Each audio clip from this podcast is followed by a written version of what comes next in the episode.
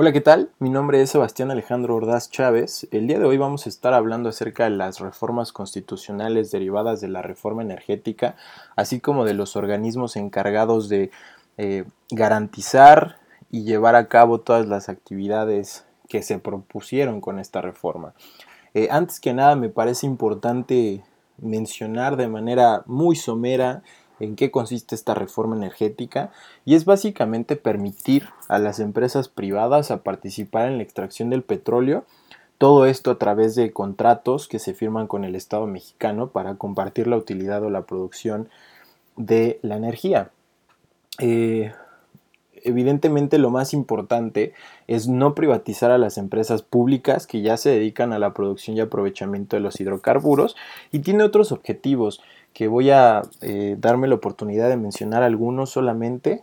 Eh, uno de ellos sería eh, que se busca mantener la propiedad nacional sobre los hidrocarburos en el subsuelo, modernizar y fortalecer sin privatizar, esto es importante, sin privatizar toda la infraestructura de Pemex y CFE, garantizando que sigan siendo 100% mexicanas y que sean 100% para los mexicanos.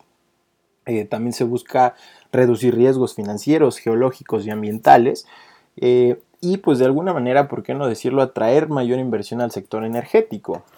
Eh, todo esto también nos, resulta en, en, garantizar estándares internacionales de eficiencia, calidad y confiabilidad de suministro energético. Entonces, ya que entendimos un poquito más lo que es o en qué consiste la reforma energética, vamos a hablar acerca de estas tres reformas constitucionales eh, que son bastante importantes e interesantes.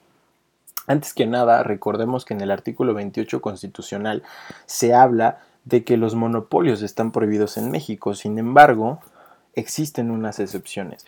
¿Por qué estoy mencionando esto? Eh, la razón de, mencionar esto antes de comenzar a, enunciar o comentar un poquito las reformas eh, en nuestra Carta Magna es porque si bien es cierto, no podemos prohibir, o perdón, mejor dicho, no podemos permitir los monopolios, tampoco podemos eh, dejar de manera vulnerable y abierto al público el aprovechamiento y explotación de los recursos naturales, porque esto no solamente tiene un impacto negativo en el fuero nacional, sino también en el internacional, porque pues básicamente le estamos abriendo las puertas al mundo para que llegue y nos eh, explote, ¿no? Entonces, por eso hay unas excepciones que en un momento vamos a, platicar, pero empecemos con lo que eh, menciona en el artículo 25 de la Constitución.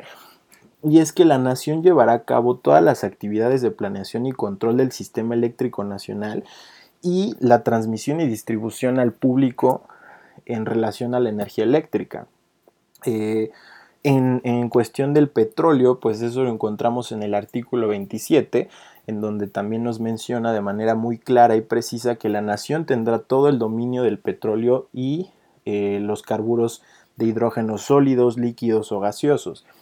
Entonces también en este artículo me parece importante destacar que eh, para llevar a cabo todas estas actividades no habrá ningún tipo de concesiones. ¿De qué manera va a funcionar? Bueno, pues como ya lo mencionamos, se llevará el Estado eh, firmará contratos con, algunas empresas productivas para llevar a cabo actividades de exploración y extracción del petróleo y demás hidrocarburos, eh, sin dejar de lado, obviamente, que el subsuelo es propiedad de la nación.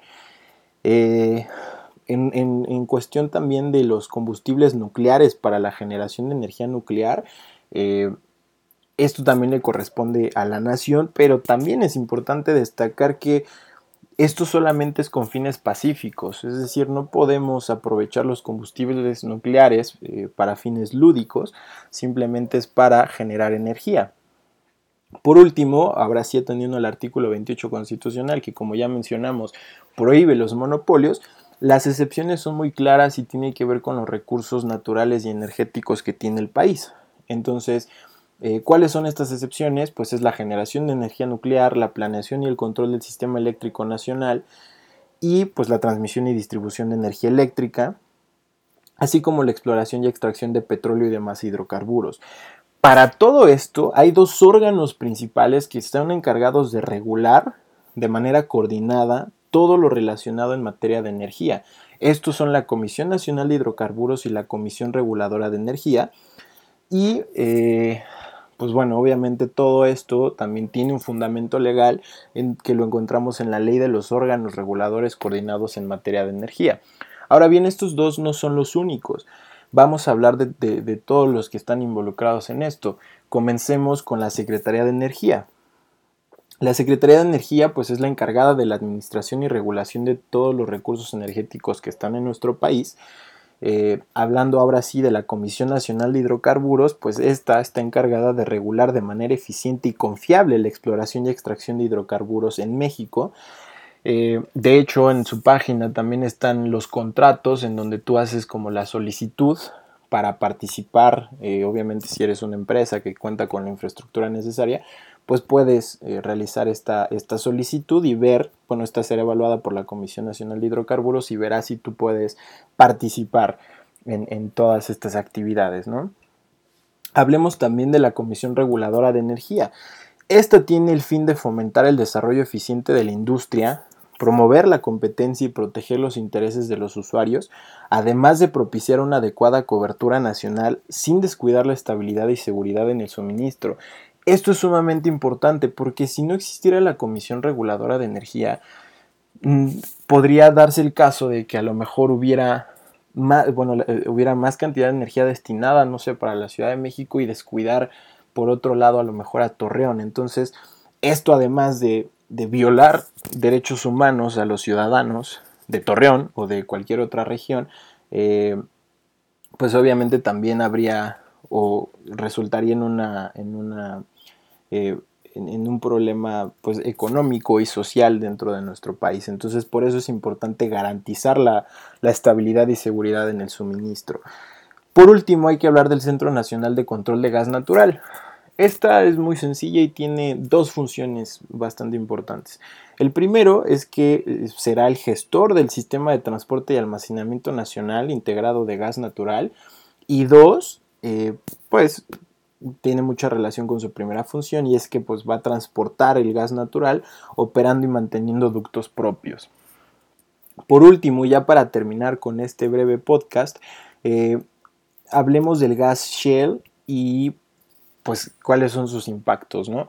Principalmente pues debemos entender que, este gas, eh, en términos bastante llanos y concretos, pues es todo el gas natural que está atrapado en rocas muy apretadas, ¿no? Entonces para extraerlo se lleva a cabo el proceso que, revisamos la semana pasada, que es el fracking, que consiste eh, pues básicamente en inyectar agua para poder eh, generar mucha presión y entonces que, con pequeñas o controladas explosiones pues se pueda eh, se, pueda, se pueda extraer el gas natural. Sin embargo, esto tiene muchas afectaciones en el, en el ambiente porque es muy poco amigable con, el medio ambiente y obviamente trae también muchísimas complicaciones. Se desperdicia mucha agua, por ejemplo. Eh, se necesita también eh, hidrocarburos para la transportación y, y producción de este gas. Entonces, eh, creo que los impactos en el medio ambiente son todavía más grandes que el beneficio que se obtiene a través de este, de este eh, proceso, ¿no? Entonces, eh, pues yo creo que debemos más bien enfocarnos hacia las energías renovables y no estar utilizando este tipo de procesos que, que son bastante, bastante dañinos. Por mi parte sería todo. Muchísimas gracias por su atención. Que tengan un excelente día.